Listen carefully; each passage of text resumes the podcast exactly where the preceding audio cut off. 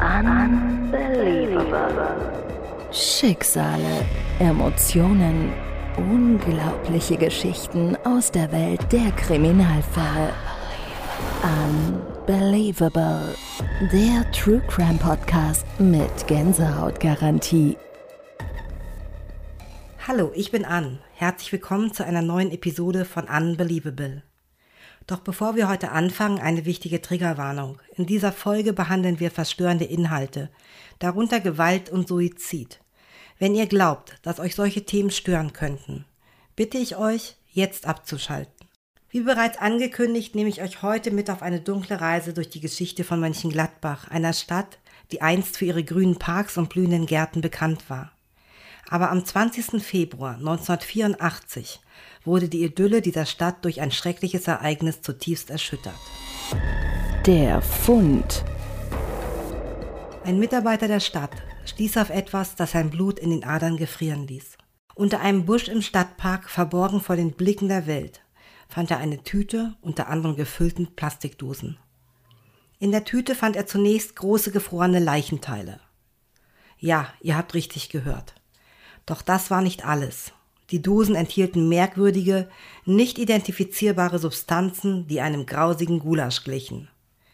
Der Fund war so makaber, so abscheulich, dass es einer der schrecklichsten Fälle war, mit denen die Beamten von Mönchengladbach je konfrontiert wurden. Ich erzähle euch jetzt die ganze Geschichte, die vielen Details, die Wendungen und Enthüllungen, die diesen Fall so besonders und verstörend machen. Um den Wahnsinn dieser Szenerie vollends zu begreifen, mussten die ermittelnden Beamten ihr markerschütternde Überreste eines Menschen entdecken. Ein menschlicher Fuß, Teile eines Oberkörpers, Unterschenkel und ein grauenvoller Schädel zogen sich wie ein Albtraum durch die tiefsten Abgründe des Verbrechens.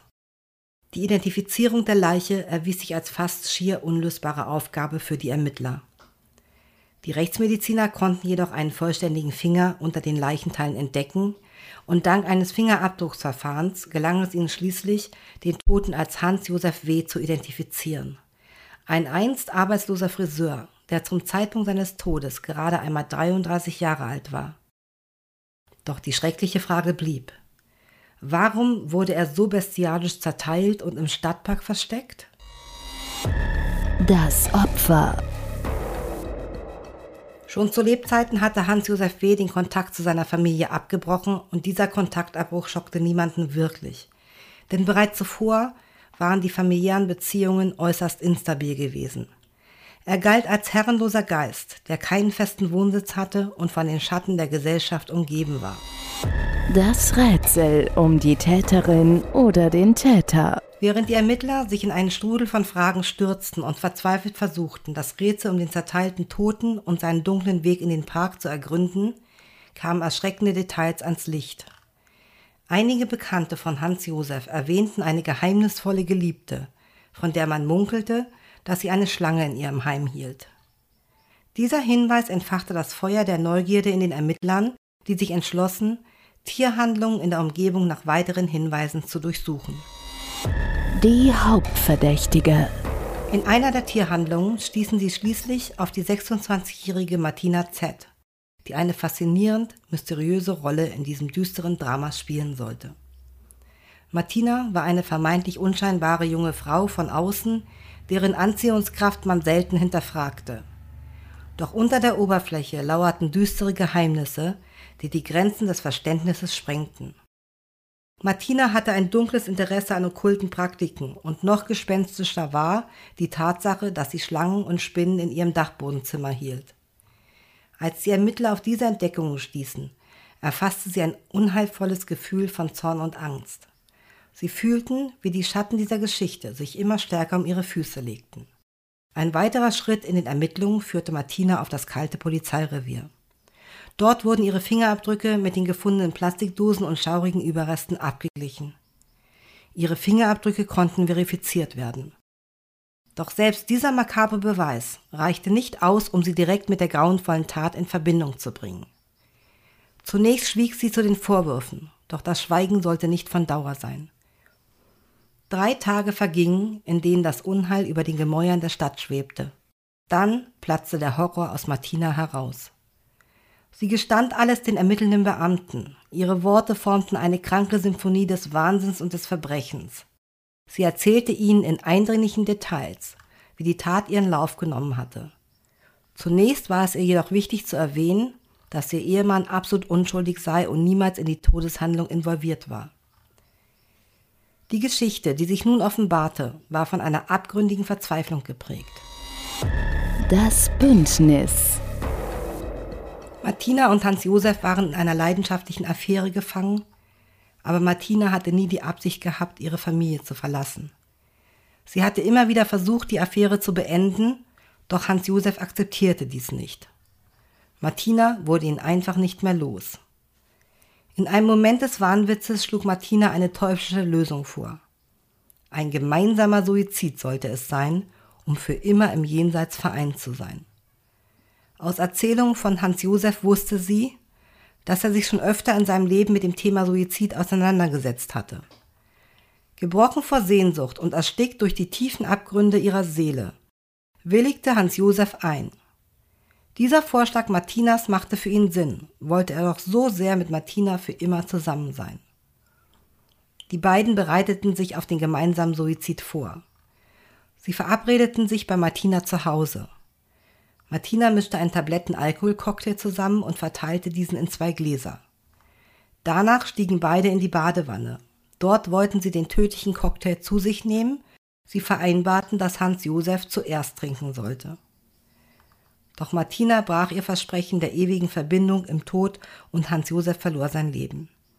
Nun sah sich Martina mit der düsteren Aufgabe konfrontiert, seinen Körper vollständig zu beseitigen und alle Spuren zu verwischen. Und so begann ihr grausiges Machwerk. Die Abartigkeiten der Martina Z. Sie zerteilte die Leiche im eigenen Badezimmer in Stücke, verstümmelte das einzige Leben mit ihren bösartigen Händen. Die Ermittler nahmen einzelne Erzählungen von Martina als abartig wahr. So erzählte Martina, dass sie sich manchmal Tierblut vom Metzger besorgte und darin ein Bad nahm. Aber zurück zu Martinas gruseligen Beseitigen der Leichenteile. Die Zähne bewahrte sie in einer Schmuckdose im Wohnzimmerschrank auf. Teilweise kochte sie einzelne zerstückelte Teile des Leichnams, sodass die Überreste einem Gulasch-ähnlichen Zeugs ähnelten. Den Kopf verwahrte sie zeitweise im Backofen auf. Die Überreste wurden in Plastikdosen verstaut und in einer eigens dafür angeschafften Tiefkühltruhe in ihrem Schlafzimmer aufbewahrt, und zwar am Bettende, wo der Blick zwangsläufig jeden Abend an die abscheuliche Tat erinnern musste. In ihrer eigenen pervertierten Welt versteckte sie das Dunkle vor den Augen der Welt und schuf so ein abscheuliches Geheimnis. Doch die Geister der Vergangenheit waren unerbittlich. Ihr Ehemann war es, der zuvor die ganze psychische Belastung nicht mehr ertragen konnte, flehte sie schließlich an, die Leichenteile loszuwerden. Das Paar entschied sich dafür, die verstörenden Überreste im Stadtpark zu entsorgen. Und so kam es, dass sie die Plastikdosen und Tüten mit den makabren Überresten mit dem Fahrrad zum Park transportierten und sie unter einen finsteren Busch warfen, der nun Zeuge von Tod und Verderben wurde. Bemerkenswert ist, dass es nur drei Tage dauerte, bis das 13-köpfige Ermittlerteam den grausigen Fall entschlüsselte. Der Prozess. Martina, die Angeklagte, wurde wegen Totschlags verurteilt, jedoch als vermindert schuldfähig angesehen. Sie verbüßte ihre achtjährige Haftstrafe in einer geschlossenen Anstalt, wo ihr nach ein paar Jahren die Flucht herausgelang. Doch das Böse kennt kein Ende. Unbestätigten Berichten zufolge wurde Martina später tot in Holland aufgefunden, gehüllt in ein Dominakostüm, das ihre finsteren Begierden und ihrem tragischen Schicksal Ausdruck verlieh. Die Geschichte dieses abscheulichen Kriminalfalls wird bis heute als einer der grausamsten und verstörendsten in die Annalen von Mönchengladbach eingehen. Sie erinnert uns daran, dass in den Schatten der menschlichen Seele das Böse lauern kann, dessen wahre Beweggründe und schauerliche Tiefen uns stets entziehen. Liebe Hörerinnen und Hörer, das war die schockierende Geschichte von Hans-Josef W., dem arbeitslosen Friseur, der auf so tragische und mysteriöse Weise sein Ende fand. In unserer nächsten Episode reisen wir nach Frankfurt, wo wir einen weiteren düsteren und verstörenden Mordfall untersuchen werden.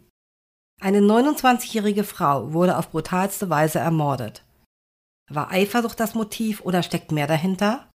Begleitet mich auf dieser unheilvollen Reise, während wir versuchen, die Wahrheit zu enthüllen. Bis dahin, liebe Hörerinnen und Hörer, passt auf euch auf. Eure Unbelievable. Unbelievable. Schicksale, Emotionen, unglaubliche Geschichten aus der Welt der Kriminalfälle. Unbelievable. Der True Crime Podcast mit Gänsehautgarantie.